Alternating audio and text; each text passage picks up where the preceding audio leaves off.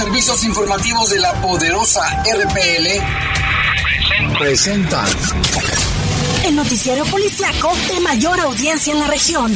Bajo fuego. Notas, comentarios y más. Jaime Ramírez, Lupita Tilano y Lalo Tapia. Trabajamos en conjunto para mantenerte informado de los sucesos más importantes ocurridos al momento. Ocurridos al momento.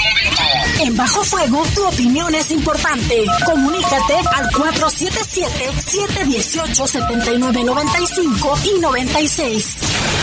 En Bajo Fuego, esta es la información.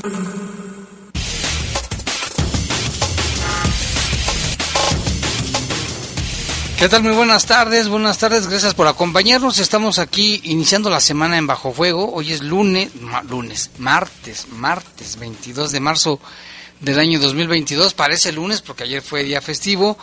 Les saludamos con muchísimo gusto en control de cabina de noticieros Jorge Rodríguez Sabanero, control general de cabina Brian Martínez, no, Kim, el buen Kim Yun-un, Julio Martínez y en los micrófonos les saludamos. Guadalupe Atilano, Jaime, qué gusto saludarte. Muy buenas tardes a todos. Estamos a 27 grados. La máxima para hoy fue de 28 y la mínima de 7. En cuestión del clima, para mañana se espera una máxima de 29 grados y una mínima de 6 mañanas muy frescas y noches también frescas durante el día, bastante cálido para que por favor lo tome en cuenta. Hay que mantenerse hidratado. Así, Lupita, bastante calor esta semana, mañana también. Más o menos las temperaturas estarán en la misma medición, pero con mucho sol. Y bueno, yo soy Jaime Ramírez, vamos a presentarle un avance de la información. Mire, sentenciaron a 49 años de prisión a un sujeto que mató a una niña de 6 años, esto en el municipio de Jerecuaro. Se reportan solo dos casos positivos de COVID-19 y ningún fallecimiento en el estado de Guanajuato. Y asegura la alcaldesa Alejandra Gutiérrez que todos los policías que hayan salido de la corporación, que han salido de la corporación, perdón, están perfectamente localizables. Y en información del país, destruyeron un campamento de narcotraficantes. Estos estaban ubicados en dos municipios de Chihuahua. Y en el mundo, en Perú, un delincuente asesinó accidentalmente a su amigo y cómplice. Le diremos la historia. También mandamos un saludo, Jaime, a todos los que nos escuchan en los Estados Unidos y en, diversos en diversas partes del mundo a través de Internet. Hay que mandarles un abrazo muy fuerte eh, a aquellas personas que se ven afectadas, Jaime, por los tornados severos eh, que han registrado obviamente daños eh, allá en Texas. Millones de personas siguen bajo alerta por el mal tiempo en el sureste de Estados Unidos. Sobre todo se han visto afectados 11 condados.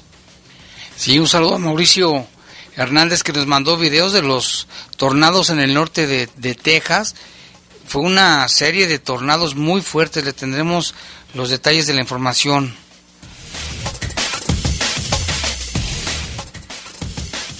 Y ya son las 7 con 4 minutos a una pausa. Regresamos con más en un momento. Comunícate con nosotros al 477-718-7995 y 96. WhatsApp 477-147-1100. Regresamos a Bajo Fuego. Estás en Bajo Fuego. Bajo ¿Y los boletos? ¿Las reservaciones? ¡Ay no! Esto de salir de vacaciones es un martirio. Con el préstamo vacacional de Caja Popular Santa Margarita sí es posible hacer ese viaje que tanto deseas. Ahora es cuando. Solicita tu préstamo vacacional. Caja Popular Santa Margarita. Llama al 477-770-0550 o visítanos en nuestras redes sociales. Somos una caja autorizada por la Comisión Nacional Bancaria y de Valores. Reportes, comentarios, sugerencias.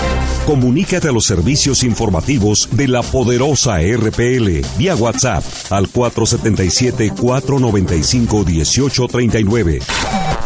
477-495-1839. Yo prefiero divertirme sin alcohol. Yo voy sin adicciones porque hacer ejercicio es mi pasión. Me gusta ser auténtica y ayudar a las demás personas. A mí me gusta ser joven leonés. Yo puedo crear mi entorno sin adicciones. Los jóvenes sabemos cómo prevenir las adicciones. Porque ya lo estamos haciendo. Súmate a Planet Youth, el programa para prevenir las adicciones en Guanajuato. León, Gobierno Municipal. Mira, aquí está la compu para los niños y sí nos alcanza. No, el precio no incluye IVA. No nos alcanza. Otra vez iba a comprar algo. Y no podemos por el IVA. En el Partido del Trabajo impulsaremos el programa IVA 10 y lucharemos para reducir el IVA al 10% para que bajen los precios en todo lo que compras. El PT está de tu lado. Estás en Bajo Fuego. Reportes, comentarios, sugerencias. Comunícate a los servicios informativos de la poderosa RPL vía WhatsApp al 477-495-1839. 477-495-1839.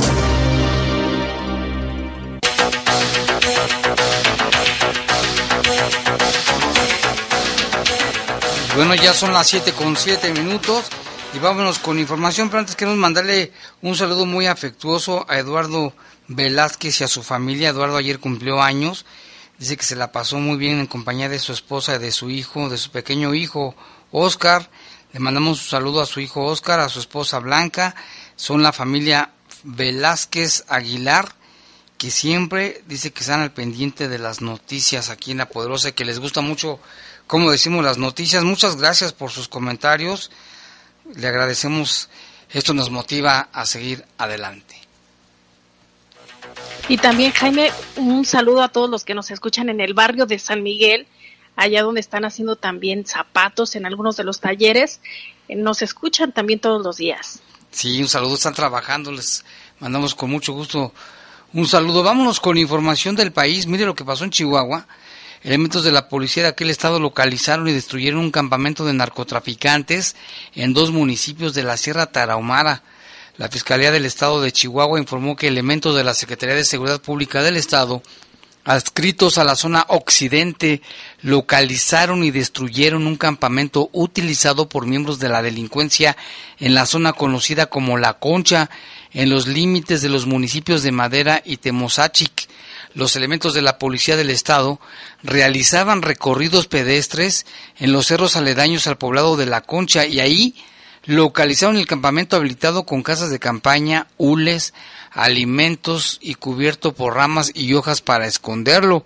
En el lugar aseguraron dos cargadores para cinta de cartuchos, para metralleta automática y dos cintas de 130 cartuchos con la leyenda FC-17 calibre 5.56 tras un recorrido de reconocimiento en la zona, no se localizaron a los habitantes del campamento, por lo que procedieron a la destrucción del mismo. Los cargadores y los cartuchos fueron puestos a disposición del Ministerio Público del Fuero Común. Pues qué bueno, Lupita, pero te apuesto que ya han de haber hecho otro por ahí. Y por otra parte, la Fiscalía de Justicia informó que Indígena. un juez de control Que un juez de control dio una sentencia condenatoria de 37 años y 6 meses de prisión en contra de Margarita por el delito de desaparición cometida por particulares en agravio del menor Dylan Esaú, hechos ocurridos en el municipio de San Cristóbal de las Casas. Asimismo, Margarita, se a ella se le impuso una multa de 521 mil 280 pesos. La sentenciada cumplirá una condena en el Centro Estatal de Reinserción Social para sentenciados número 5, donde está recluida desde el mes de agosto del 2020.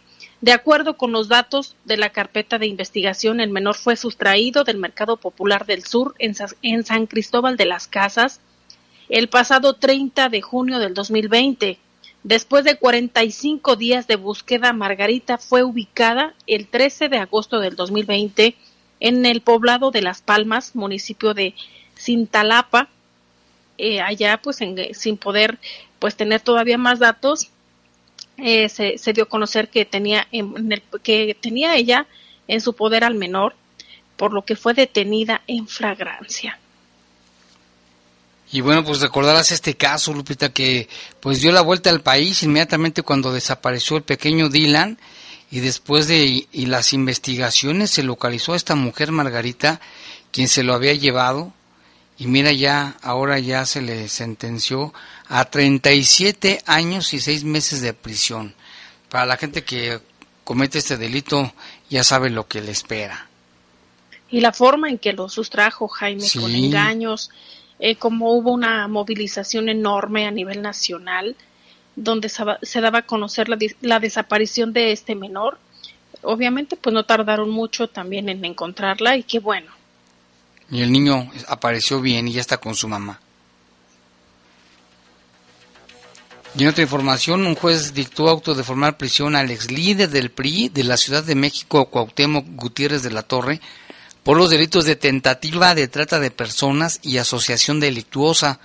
De esta misma manera fue definida la situación jurídica de los de las ex colaboradoras del priista Adriana y Claudia, de acuerdo a fuentes del Poder Judicial capitalino. Por la mañana, la fiscal general de Justicia Local, Ernestina Godoy, informó que le habían complementado nuevas órdenes de aprehensión a los tres exfuncionarios que se encuentran presos bajo otro proceso.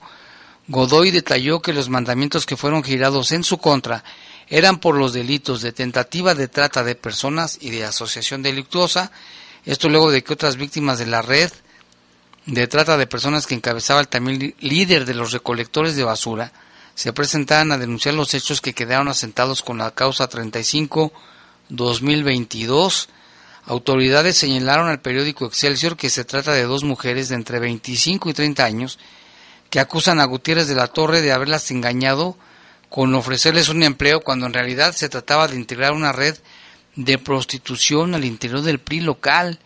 Cuauhtémoc Gutiérrez de la Torre fue detenido en diciembre pasado y un mes más tarde una juez le dictó el auto de formar prisión, esto al ser procesado en el sistema tradicional de justicia, y se espera, Lupita, que más víctimas denuncien a este sujeto que tiene una red bien configurada de trata de personas dentro del PRI.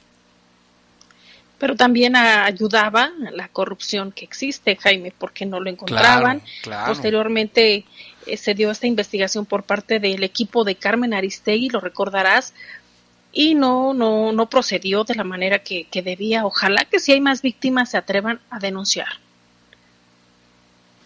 Y mire, por otra parte, tras un derrumbe de una de las paredes del cañón del sumidero en Chiapas debido a un sismo, eh, eh, eh, por este sismo, pues ahí en el puerto determinó, se determinó el cierre eh, de la navegación a las embarcaciones menores. El derrumbe se registró en la zona conocida como El Caído después del mediodía de este martes. Protección Civil entabló coordinación con el Centro Nacional de Prevención de Desastres para realizar un dictamen de riesgo. Cabe precisar que este hecho eh, sucedió momentos después de un sismo con epicentro en Chiapas. Sí, las imágenes que circulan pues es impresionante. Se ve una gran cantidad de de tierra, de polvo, y ahí en ese lugar tan bonito que es el, cañón del sumidero Lupita, que es una, un atractivo nacional y una, este, ¿cómo se dice? Una zona protegida, pero lamentablemente después de este sismo pues provocó el derrumbe de algunas de las paredes del cañón del sumidero, un lugar muy, muy bonito que nadie se debe de perder. ¿eh? Muy, yo no lo conozco, pero dicen que está muy bonito. Sí, yo, yo no he ido a Chiapas, pero eh, he visto, por ejemplo, toda la publicidad en su momento que turismo ha dado a conocer de las diferentes zonas de Chiapas y está muy bonito. Sí, quien ha ido dicen que es algo que no se debe uno de perder. Y vámonos con la situación del mundo y lo de Rusia. Rusia solo usa armas nucleares en Ucrania si se enfrenta a una amenaza existencial esto lo declaró este martes a la CNN Internacional el portavoz del Kremlin, Dmitry Peskov.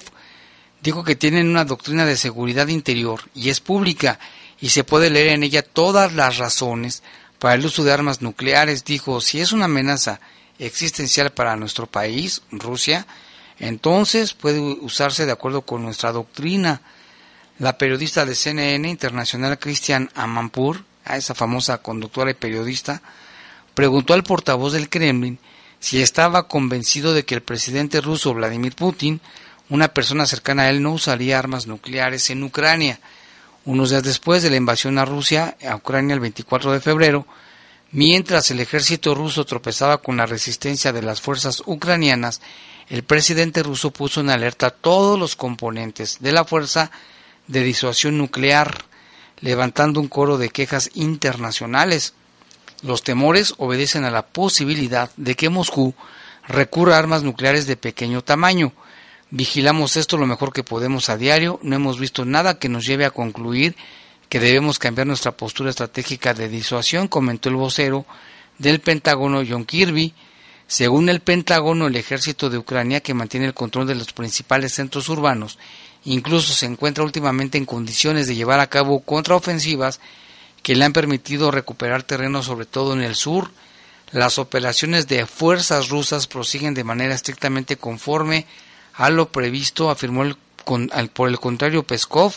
Según el vocero, el ejército ruso sigue buscando eliminar el, el potencial perdón, militar de Ucrania, uno de los principales objetivos de la operación de la invasión, pues, para ello las fuerzas rusas apuntan únicamente a objetivos y objetos militares, dicen, en el territorio de Ucrania no civiles. Una ocupación de Ucrania no está entre los objetivos de Kremlin. Los expertos militares creen que el ejército ruso sufre problemas logísticos y de comunicación. Y es que hemos visto, Lupita, las imágenes de las ciudades, de los centros comerciales, de los hospitales, cómo han sido destruidos, que de ninguna manera son centros o bases militares. Y ya la gente está tanto cansada como asustada de estos ataques por la invasión rusa y armados con lo que tengan en casa, ¿eh? así como lo escucha, decenas de ucranianos civiles salen a las calles para defenderse, para defenderse de las tropas rusas que invaden su país. Algunos usan objetos peculiares como en esta historia. Mire, en redes sociales se volvió viral la, la historia de Olana, es una mujer ucraniana que logró derribar un dron ruso con la ayuda de qué cree? un frasco de tomates. Según la historia en Twitter, eh, pues que hasta el momento tiene más de 276 mil reacciones, esta mujer estaba en el balcón de su casa en Kiev cuando vio pasar el dron ruso y corrió a buscar algo para lanzárselo y encontró el frasco de tomates. En Kiev una mujer derribó ese dron eh, desde su balcón con un tarro de pepinos también cómo, cómo esperan eh, pues ocupar este país, escribió la jefa del Centro de Comunicaciones Estratégicas y de Seguridad de Ucrania. Sin embargo, luego de que la historia se volviera viral, la mujer fue entrevistada por los medios locales y fue con ellos donde aseguró que lanzó un frasco de tomates. Oleana pensó que el dron estaba explotando la zona para realizar un ataque, fue por eso que decidió derribarlo afuera la invasión rusa a Ucrania comenzó el pasado 24 de febrero, usted lo recordará, y desde entonces los ucranianos se encuentran en lucha. Pues sí, utilizan lo que sea necesario. Y mire, vámonos con otra información. Fíjese que un robo frustrado terminó en tragedia para los dos asaltantes que intentaron robar a un repartidor de aplicación, esto en el distrito de Gualmay, en la provincia de Huaura, en Lima, Perú. El mortal accidente quedó registrado por una cámara de seguridad donde se ve huir a uno de los ladrones que disparó accidentalmente a su compañero y amigo. El incidente se registró en la noche de lunes sobre la calle de Maritegui, cuando el repartidor que estaba sentado en su moto, mientras estaba estacionado de pronto en el video difundido por medios locales, se observa cuando los dos asaltantes caminan en dirección al motociclista, a quien sorprendieron por la espalda. Uno de los zampones sacó una pistola para amenazar a la víctima que fue despojada de inmediato de su casco. Entonces comenzó un forcejeo entre los delincuentes y el repartidor. El pistolero empezó a golpear con el arma al hombre en la cabeza y en uno de los embates disparó por accidente a su compañero, quien cayó al suelo fulminado por el impacto de bala que le dio en la mera cabeza. La bala impactó en el ojo izquierdo, lo que provocó una muerte instantánea, según reportó un medio de comunicación del Perú, se desconoce la identidad del homicida. El hombre que falleció fue identificado como Roberto Arturo, de 27 años.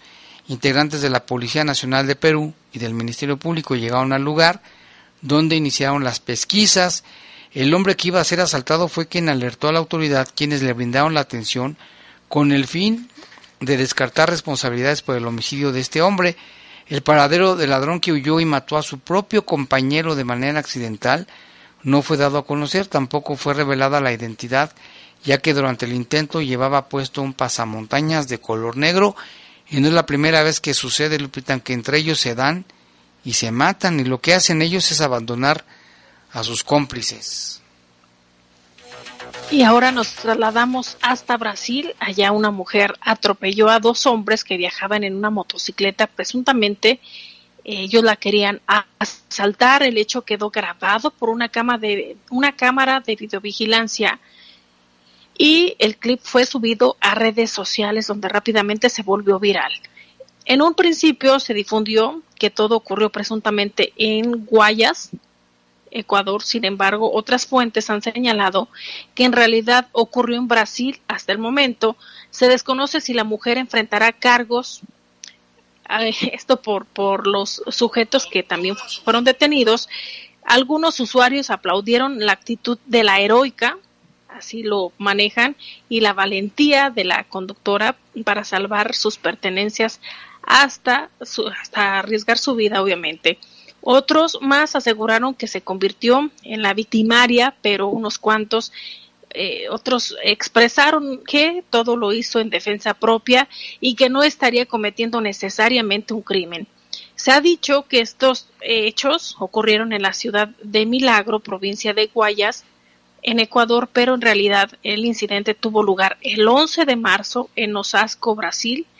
El diario brasileño Giro SA Digital corroboró el hecho que pasó en Brasil y tras sacar a los individuos de debajo de la, de la camioneta, los agentes encontraron un revólver calibre 32 con el número de serie rayado y cinco balas en el cargador. Y bueno, vamos con el tema de los tornados. Lupita habla, se hablan de por lo menos un muerto, pero hay quienes hablan de más y se ve que como quedó grabado en varios videos uno de los 20 tornados que azotaron eh, en las últimas horas el norte de Texas. Uno de ellos quedó registrado en el momento en que un tornado en Elgin, Texas, levanta del piso una camioneta y la pone a girar en el aire. La fuerza del viento envolvió un vehículo al punto de darle más de tres vueltas para luego dejarla nuevamente en tierra. ¿Qué sucedió? Estas son las impactantes imágenes que ya se distribuyen en diferentes medios de comunicación, Lupita, y que la situación pues está muy terrible lo que ocurrió en ese lugar. Decenas de casas, edificios resultaron gravemente dañados por este sistema de tormentas severas y tornados que se reportaron en ese estado el lunes. Según el Servicio Meteorológico Nacional hubo más de 20 informes de tornados, tanto en Texas como en Oklahoma. Las condiciones meteorológicas afectan Texas, que ya llevaba más de 170 incendios forestales que han quemado más de 43 mil hectáreas, pero ahora con los tornados más de 20 que han dejado severos daños, y no solamente en Texas, sino también en Oklahoma, Lupita. Sí se ven las imágenes impactantes de cómo el viento incluso hace que den volteretas los mismos vehículos. Han quedado pues en, en, ruinas prácticamente, eh, sin techos, las paredes voladas de, de, las mismas viviendas, Jaime. Ah, estaba viendo en los medios internacionales cómo entrevistaron a, a personas latinas. Algunas eh, señalan, pues obviamente dicen, son cosas materiales, lo importante es que estamos bien como familia. Sin embargo, es una opinión de tantas eh, las víctimas que se encuentran ahí en esa zona, 11 condados. Sí, terrible situación. Y bueno, ya son las 19 con 25. Queremos mandarle un saludo. Aquí nos llama Saúl, conocido como el Lobo Parkour. Dice un saludote, Jaime Ramírez, escuchándote desde la ruta 05 del camión 502. Un saludo para ellos que nos van escuchando. Dice, atento a las noticias que nos compartes. Muchas gracias. Al contrario, Saúl, gracias a ti y a todo el pasaje. Si es que nos están escuchando, les mandamos un fuerte saludo. Vámonos a una pausa, Lupita. Regresamos con más información.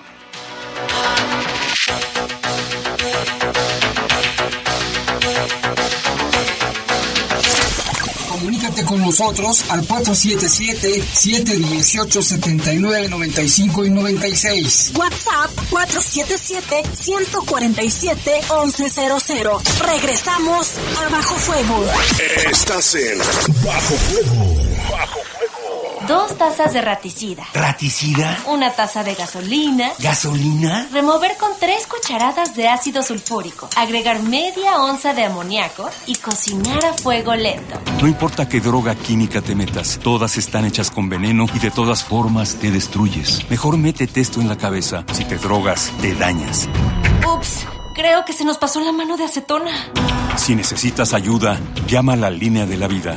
800-911-2000. Es la parte baja de la novena entrada. El juego está empatado. La cuenta al tope y el campeonato de la salud se define en el duelo entre Mamey Canseco al bat y el escurridizo lanzamiento de Brad y el Chupirul. Ya sabemos cómo se las gastan los de la industria chatarra con sus triquiñuelas publicitarias. Con un hit entra la del Gane. Viene el lanzamiento y Mamey Canseco sorprende con un toquecito que va a ser pan molido para la industria chatarra. Esperen, tremendo encontronazo abre la oportunidad al jalapeño Urdiales barriéndose a dar triunfo al club del antojo. Cómeme como nosotros y ponte saludable.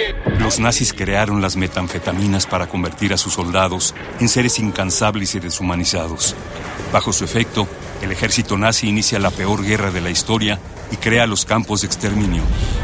Hoy el cristal se usa para controlar la mente de jóvenes que buscan placer y la de jornaleros y maquiladores que buscan energía para trabajar día y noche.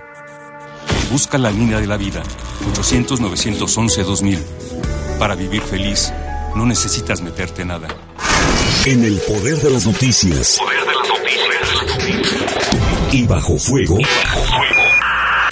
Contamos con información cierta, veraz y oportuna. Así son los servicios informativos de la poderosa RTL. 100% confiables. Confiables, confiables, confiables. Estás en Bajo Fuego. Bajo Reportes, comentarios, sugerencias. Comunícate a los servicios informativos de la poderosa RPL vía WhatsApp al 477-495-1839. 477-495-1839.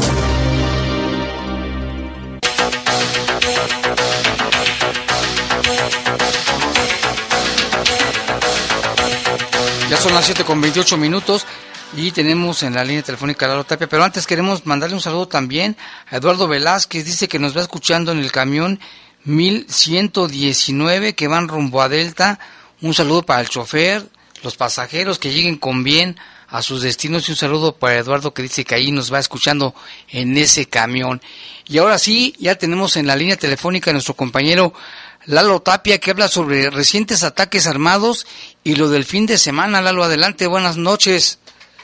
Sí, ¿qué tal, Jaime? Buenas noches, buenas noches a todo el auditorio. Pues sí, efectivamente, hace un rato se, se acaba de confirmar la muerte de, de, una mujer, de quien no se ha determinado todavía la, la, identidad, y su acompañante que fue trasladado a recibir atención médica en condiciones graves.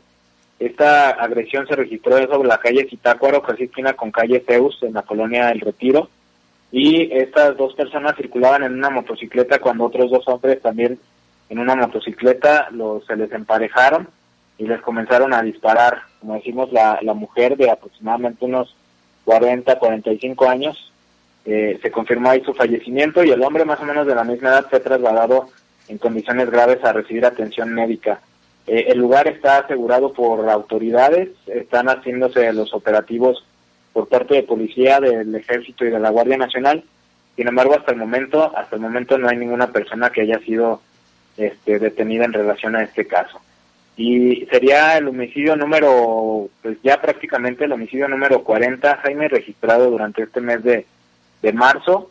Eh, pues todavía faltan bastantes días para terminar el mes, esperemos que la cifra no, no siga en aumento.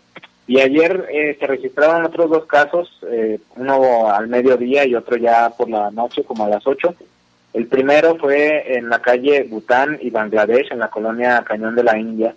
Ahí este fue asesinado Roberto Carlos, de 43 años, que aparentemente iba saliendo de su casa cuando fue agredido por dos hombres que iban en una motocicleta. No hubo detenidos tampoco. Y el segundo caso fue después de las 8 en la calle San Cosme y el Boulevard Miguel Hidalgo en la Florida, donde fue asesinado Edgar Humberto de 24 años cuando iba en una bicicleta. Se le emparejaron dos, dos personas en un auto y le dispararon así prácticamente sin decir nada y pues se confirmó ahí su, su fallecimiento.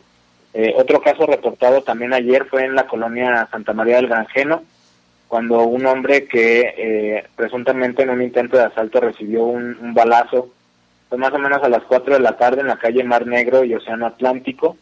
Eh, esta persona, la víctima, había llegado a su domicilio, le, se les acercaron, se le acercaron dos hombres que iban en una camioneta familiar, le quitaron el vehículo y algunas pertenencias y después de los reportes se hicieron los operativos y, a las ahí a unas cuantas cuadras se localizó el, vehículo que, le habían quitado, aunque no hay personas que, que hayan sido detenidas en relación a este caso. Del domingo también hubo un caso más o menos a las 7 de la mañana en la calle Valle de Arispe y el Boulevard Timoteo Lozano en la colonia Valle de San José. De este caso, eh, los tianguistas que se estaban instalando vieron eh, pues en lo que parecía ser un cuerpo envuelto en cobijas ya se confirmó que es un hombre, sin embargo no se conoce la, la identidad y la investigación por parte de la, de la fiscalía pues todavía todavía continúa. Este, después de las 12.30 de la tarde también en la colonia Michoacán, dos hombres fueron agredidos a balazos ahí por el Boulevard Vicente Valtierra y de esto se confirmó el fallecimiento de, de uno de ellos y otro más. Eh, pues había unas versiones preliminares, Jaime, que que decían que también había muertos, sin embargo las autoridades eh, del Ministerio Público no lo han confirmado. Eh, uno de ellos fue, eh, era apodado como el Gualú, que era la persona que habían reportado grave, y el otro apodado el Zombie, que este fue, se confirmó ahí su, su fallecimiento.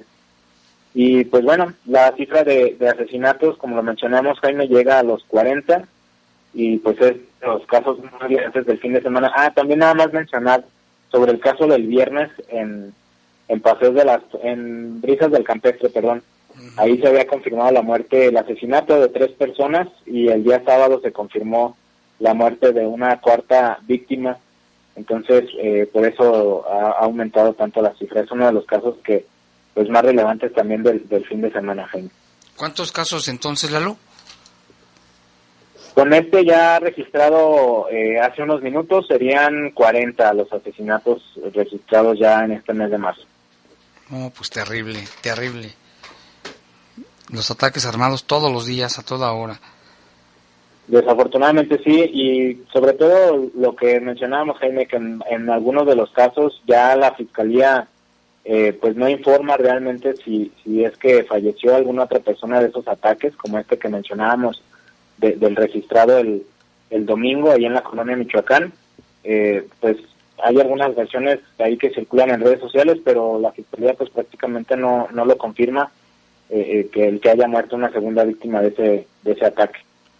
Lalo, también aquí de un asalto de un señor que le robaron su coche y lo lesionaron en una pierna. ¿Sabe su estado de salud?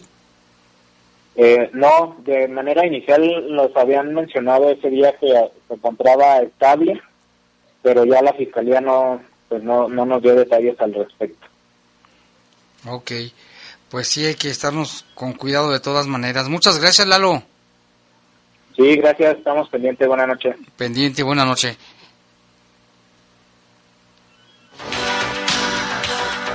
Y hay más información, Lupita.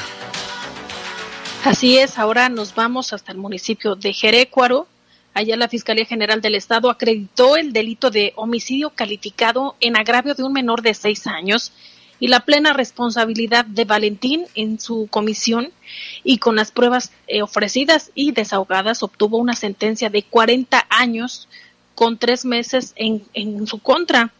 El pasado 22 de marzo del 2020, la unidad de homicidios tuvo conocimiento del ingreso de un, de un menor a urgencias al hospital esto por un impacto de bala en la cabeza. En una versión preliminar se conoció que a las 18 horas con 30 minutos aproximadamente, la progenitora de la víctima se encontraba de visita en la comunidad de la Liebre. De la Liebre y por la tarde el hermano Santiago salió a comprar comida a bordo de su vehículo tipo van en, en, compañía de su pareja y tres menores.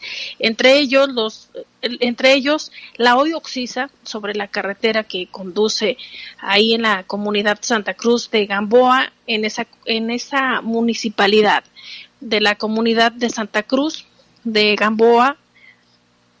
Se da a conocer que ahí a la altura del campo de béisbol se le atravesó de manera intempestiva una camioneta marca Chevrolet conducida por el imputado. Valentín realizó una maniobra que impidió la circulación a la unidad que conducía eh, que, que, se conducía en ese momento por el ofendido, quien fue obligado a detenerse. De la unidad descendió un hombre quien caminó hacia la puerta del conductor y tras provocar al ofendido realizó detonaciones con el arma de fuego que portaba en repetidas ocasiones. Una vez que realizó su, su, alevosa conducta criminal, el agresor subió a la unidad para emprender la huida, dejando al menor con una lesión de proyectil de arma de fuego eh, en el parietal izquierdo sin salida de proyectil. Esto le privó de la vida en el hospital. La Fiscalía General tuvo conocimiento de los hechos por el reporte del médico de guardia y el avance de la investigación desarrollada por el delito de homicidio acreditó el delito de homicidio calificado con premeditación y ventaja en agravio del menor y el delito de homicidio calificado en grado de tentativa eh, en agravio de Santiago y también el delito de daños. Se pudo establecer la intervención de Valentín y tras cumplimentar una orden de aprehensión en su contra, eh, lo detuvieron y lo llevaron a audiencia de vinculación a proceso penal en donde quedó formalmente sujeto a una investigación formalizada. De manera posterior, en audiencia de juicio oral, la representación social obtuvo un resolutivo de sentencia condenatoria de prisión de 40 años y tres meses en contra de Valentín, quien ha sido obligado a reparar el daño a favor de las víctimas indirectas.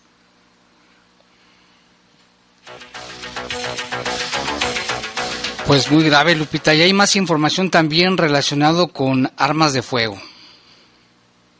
Sí, mire, la Secretaría de Seguridad, Prevención y Protección Ciudadana mantiene el trabajo coordinado de las dependencias para asegurar el orden público, prevenir delitos y mitigar factores de riesgo para la ciudadanía. En la semana del 13 al 19 de marzo, la Policía de León aseguró nueve armas de fuego y detuvo a siete personas, con lo que se evitó la comisión de delitos eh, patrimoniales como robo a transeúnte o comercio, así como contra la vida, como son lesiones y homicidios dolosos. De las armas aseguradas, cuatro fueron en un mismo hecho en la colonia azteca, donde tres hombres fueron detenidos. En tanto, en un operativo de resguardo del lugar de los hechos, en un homicidio doloso en, el restaurante, usted lo recordará que aquí en Bajo Fuego se lo dimos a conocer, Ahí se aseguró un arma de fuego y se detuvo a un hombre que presuntamente acompañaba a la víctima antes del hecho delictivo. Se recuperaron 33 vehículos con reporte de robo, de los cuales 22 fueron autos y 5 motocicletas. Se aseguraron también 320 piezas de presunto cristal, 5 de cocaína y 1.030 de marihuana. Durante la semana fueron arrestadas 2.826 personas, 2.387 por faltas administrativas y 439 por delitos. Entre estos últimos destacan 283 por posesión de cristal, 77 por posesión de marihuana y 7 por robo a comercio. Por operativos fijos y rotativos de la Policía Vial, en conjunto con el Juzgado Cívico, esta semana fueron detenidas 240 personas que conducían en estado de ebriedad. La Dirección de Fiscalización y Control inhibió tres eventos que pretendían llevarse sin permiso correspondiente. Uno de ellos fue el anunciado en redes sociales como duelo de bandas en la colonia San José el Alto y en el que se esperaban la asistencia de aproximadamente, aproximadamente escuche usted, 1.500 personas.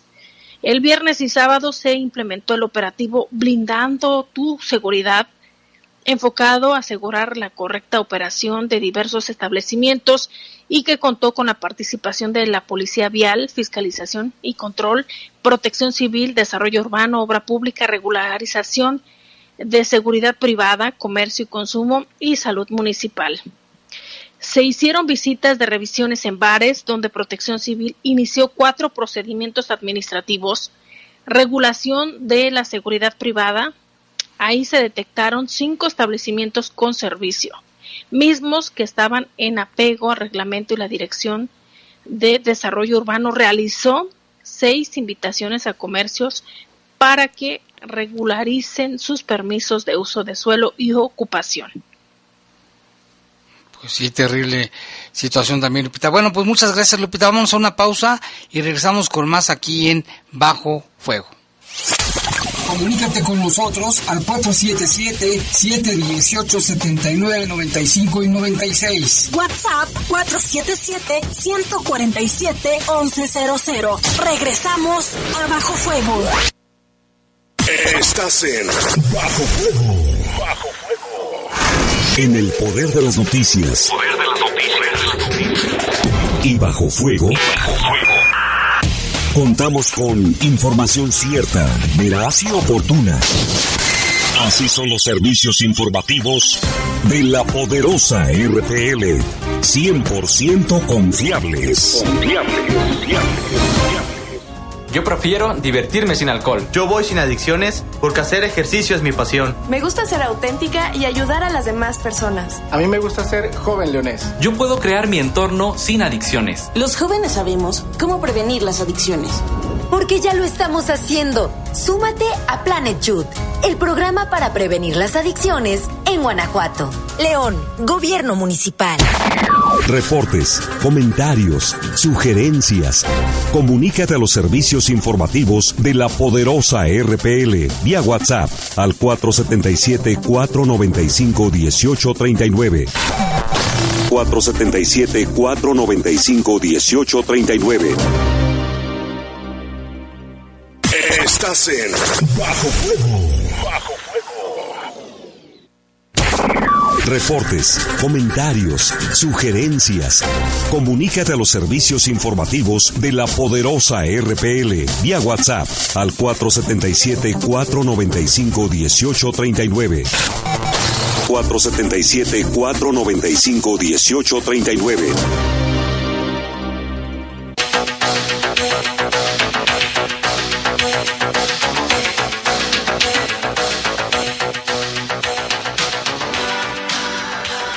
Son las 7 con 43 y tenemos un reporte que nos hacen desde Manila, la capital de Filipinas, donde nos están escuchando en este momento y que allá ya es las 9 de la mañana de, del miércoles y es un leonés precisamente que allá vive o allá anda trabajando más bien y nos comenta de un caso que también ya nos habían dicho aquí, que hay personas que se están yendo a los Estados Unidos con supuestos coyotes o demás y luego por allá los secuestran y están pidiendo fuertes sumas de dinero de rescate.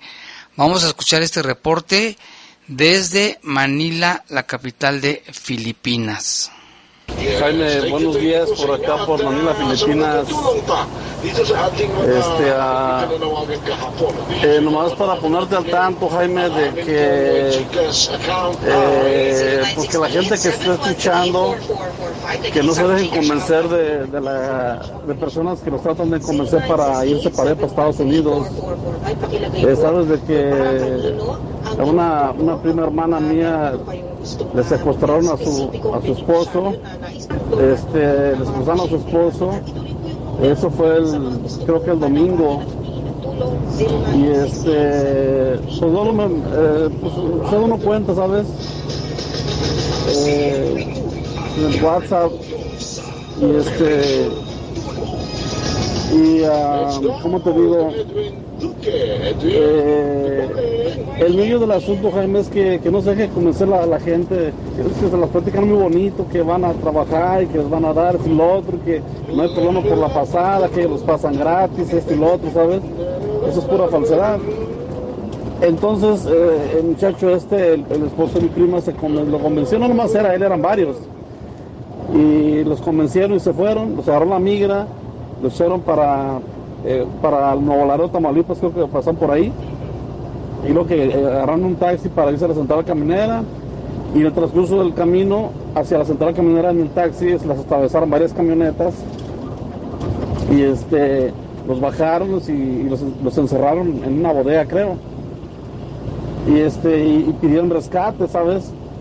Que pidieron que 6.500 dólares eh, por cada uno, el equivalente a 130 mil pesos mexicanos, ¿sabes? Y, y creo que mi prima solamente consiguió la mitad y, y este creo que hubo un acuerdo y se lo soltaron. Y creo que esta mañana, eh, bueno, eh, esta noche pues de acá de este lado y esta, y esta, y esta mañana por allá por, León, eso lo dio mediodía, algo así, no sé, algo así. Eh, creo que ya iba, iba, a abordar el autobús eh, para León.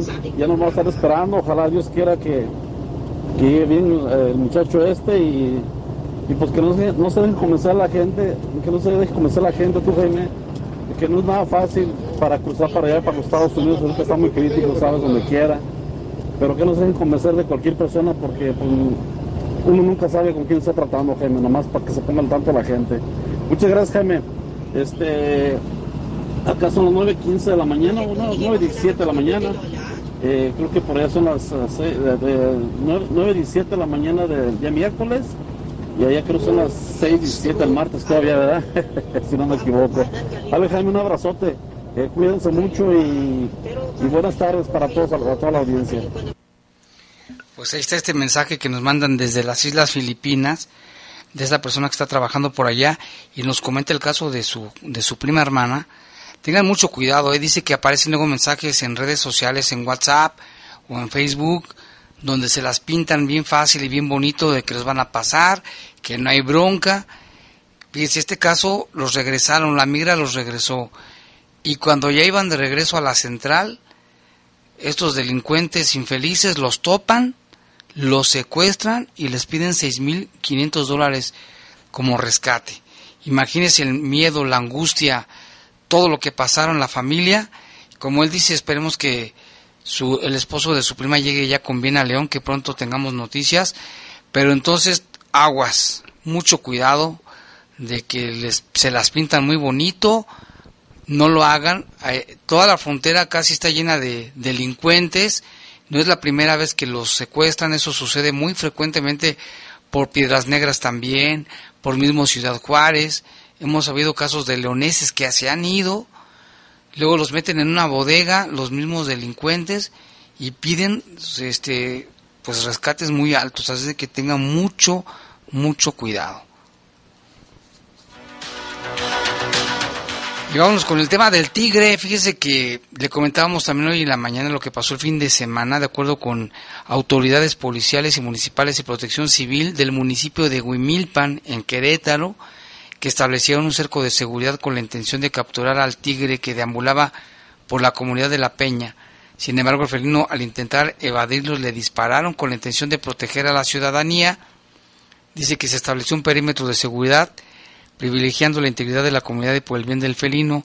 50 minutos después, el tigre rompió el cerco de seguridad que se tornó sumamente agresivo, causando la muerte de un, de un borrego y causando lesiones a un caballo, motivo por el cual el personal que se encontraba en el lugar y al verse en riesgo su integridad tuvieron que hacer maniobras ante la amenaza, dijo precisamente el coordinador de protección civil de Huimilpan en Querétaro, Salvador Oliva, durante el traslado del tigre a la UMA, ubicada en el zoológico del municipio del Marqués, el animal murió, por lo que el titular de Protección Civil confirmó que el tigre tenía un chip, el cual permitirá identificar su origen, por lo que aparentemente el animal podría ser el mismo que era buscado en la del Alto hace unas semanas y que le habíamos platicado aquí en Guanajuato, precisamente en los límites con el municipio de Corregidora en Querétaro. La edad del animal era de aproximadamente 5 años con un peso de 140 kilos. Autoridades comentaron que será la Profepa la dependencia encargada de investigar el origen, ya que podría pertenecer a una persona la cual tenía como mascota en una casa. Fíjense, nada más se le ha de haber escapado, seguramente, y pues se vieron la necesidad de, le llamaban ellos neutralizarlo. No sabemos en qué condiciones, pero bueno, pues ahí está. Y en otra información, mire lo que pasó allí en Silao. La señora Juana permaneció angustiada por un periodo prolongado luego de realizar reiterados intentos de liberar a su pequeña hijita de un año, quien estaba atrapada en un cuarto a causa del bloqueo accidental de la puerta.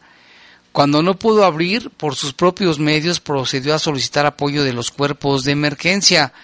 Fue a las seis de la tarde con siete minutos de ayer que se recibió el reporte en cabina allá en Silao al 911, ante lo cual se desplegaron unidades de protección civil al domicilio señalado por la mujer en el fraccionamiento las huertas. Al arribar, fueron auxiliados por elementos de bomberos de Silao, localizando a la mujer alterada por los hechos, ante lo cual mientras realizaban las maniobras lograron calmarla. La menor fue valorada, estaba en buenas condiciones de salud. La forma se encontraba alterada también por el acontecimiento. Sin embargo, su mamá comentó que la iba a llevar a una valoración médica. No sabemos cómo se le cerró la puerta y nomás no había cómo abrirla. La señora estaba muy angustiada. Finalmente, la niña fue rescatada con bien. Y el Ayuntamiento de León pondrá a revisión los talleres mecánicos en los cuales están 210 patrullas y se invierten 125 millones de pesos para su mantenimiento. El reporte lo tenemos con Jorge Camarillo. La alcaldesa Alejandra Gutiérrez sostuvo que están en análisis los talleres mecánicos tanto privados como municipales, en los que se encuentran paradas 210 patrullas de la Secretaría de Seguridad Pública. Dijo que se van a revisar para tomar medidas sobre si se contrata el servicio mecánico con terceros. Primero que nada, eh, se pidió un análisis completo justamente de la operatividad del taller mecánico. En estos momentos está en análisis. Eh, estamos revisando cuáles son las alternativas. Vemos muchas áreas de oportunidad en el taller mecánico y estaremos tomando las medidas pertinentes. El síndico del ayuntamiento dijo que, se, que era necesario a lo mejor eliminarlo. ¿Usted cree que Estamos, eh, tenemos varias opciones, esa es una de ellas, o sea, buscar alternativas para buscar el servicio con terceros. Lo que aquí se trata es de que cada peso que se gaste sea lo mejor utilizado y sobre todo garantizar un buen servicio. ¿Sí? Entonces estamos haciendo un análisis de costo-beneficio, cuánto nos cuesta el taller, cómo podríamos suplir el servicio de mejor calidad y a menor precio. Alejandra Gutiérrez dijo que dar mantenimiento en los talleres municipales y privados a las patrullas siniestradas o con descomposturas mecánicas cuesta al municipio 125 millones de pesos anuales. ¿Y saben cuánto cuesta reparar estas patrullas? El taller hoy en día más o menos son 125 millones de pesos. Informó para el Poder de las Noticias Jorge Camarillo. Y bueno, y también la alcaldesa tomó protesta al Consejo Directivo del Instituto Cultural de León.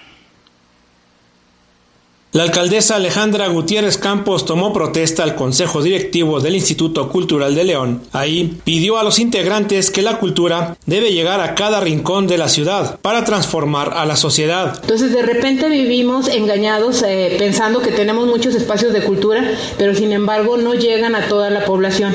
Hoy León es la tercera ciudad más poblada de todo el país y sin embargo no estamos llegando a toda la población. La primera tarea que tiene el instituto es llegar a cada rincón de León. Entendemos que hay diferentes expresiones de la cultura. Entendemos que en gusto se rompe el género. Es respetar todas las corrientes artísticas, es respetar a cada uno de nuestros artistas locales y potencializarlos, pero sobre todo, insisto, utilizar la cultura para tener una mejor sociedad. Yo estoy convencida de que la cultura puede transformar la sociedad. Yo estoy convencida que si hacemos que cada niño, cada niña, cada adolescente conozca más sobre en materia de cultura, vamos a evitar la delincuencia y la drogadicción en la ciudad. Gutiérrez Campos depositó su confianza en el Consejo Directivo encabezado por Gabriel Pérez Navarro como presidente y Mario Méndez Manrique como secretario del organismo. La primera edil indicó que todos los leoneses deben tener acceso a la cultura, destacó que el tiempo libre de los ciudadanos se debe aprovechar para evitar sea usado en acciones negativas. Informó para el Poder de las Noticias Jorge Camarillo. Bueno, aquí tenemos reportes. Aquí dicen que se perdió una cédula profesional a nombre de Oscar Ariel García Puente. Se extravió por la zona de San Miguel, en Los Fresnos, La Merced o Loma Bonita. Si alguien la encontró, favor de marcar al 477 105 94 86 477 105 94 86 está en nombre de Oscar Ariel García Puente. Es una cédula profesional. Él le hace mucha falta. Ojalá y si alguien la encontró que se la pueda devolver. Márquele al 477 105-9486. También aquí nos llama, dice, todos los días los escucho, voy rumbo a mi casa, a Loma Dorada, me llamo Lucy, mil bendiciones para todos ustedes. Y vámonos con el tema del horario de verano, porque pues, ¿qué opina la gente? Muchos están a favor, muchos están en contra. Hay quienes dicen que no se ahorra absolutamente nada porque la luz pues se usa, es necesaria. Vamos a escuchar el sondeo que hizo Edson Cermeño. Bueno, el horario de verano, invierno, obviamente siempre cambia el, el, estilo de vida que tenemos nosotros. Nos cuesta más trabajo levantarnos temprano, pero pues es algo como naturalmente lo tenemos que hacer. Tenemos más tiempo de día y pues no podemos hacer mucho con el cambiarlo. Entonces creo que pues es necesario tomarlo en cuenta. No, no me gusta porque me quitan tiempo para poder dormir en general. El horario de verano no me gusta mucho, me gusta más el horario en el que estamos actualmente, pero pues a todos nos podemos adaptar. Este, a mí me gustaría, yo preferiría que se mantuviera así durante todo el año. En el horario de verano también se concentra mucho el calor y es la parte que, que se me dificulta a lo personal. De ahí más, creo que todo bien. Como te digo, a todos nos podemos adaptar.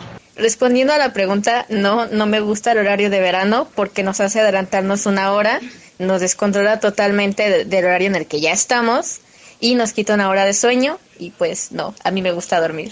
Bueno, pues el horario de verano no sirve de nada porque nos roba una hora de sueño, no se aprovecha esa hora porque traemos sueño todo el día, aparte prendemos la luz más temprano, tanto en la mañana como en la tarde, entonces no sirve de nada ese nuevo horario de verano.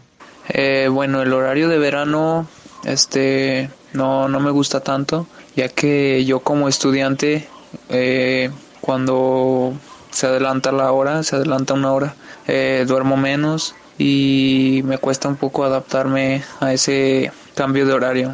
Para el poder de las noticias y bajo fuego, Edson Cermeño.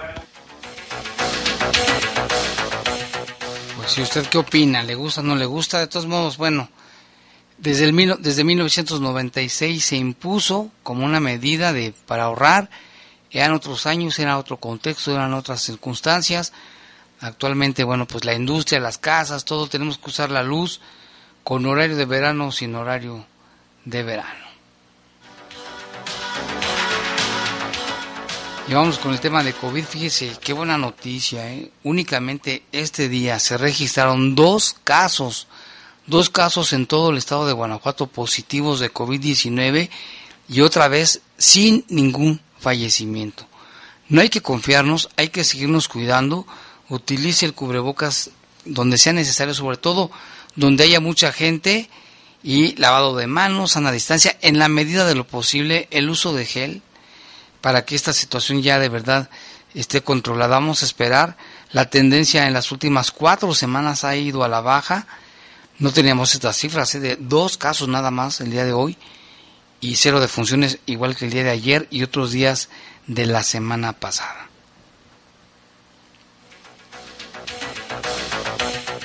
Y bueno, llegamos al final de este espacio informativo. Le agradecemos que nos haya acompañado pásela bien, le invitamos a que continúe con nosotros aquí para que escuche el poder del fútbol. Los servicios informativos de la poderosa RPL presentaron el noticiario policiaco de mayor audiencia en la región. Bajo fuego. Bajo fuego. Gracias por tu atención. Y bueno, no, me confundí de día, hoy es martes, estoy pensando que es lunes porque ayer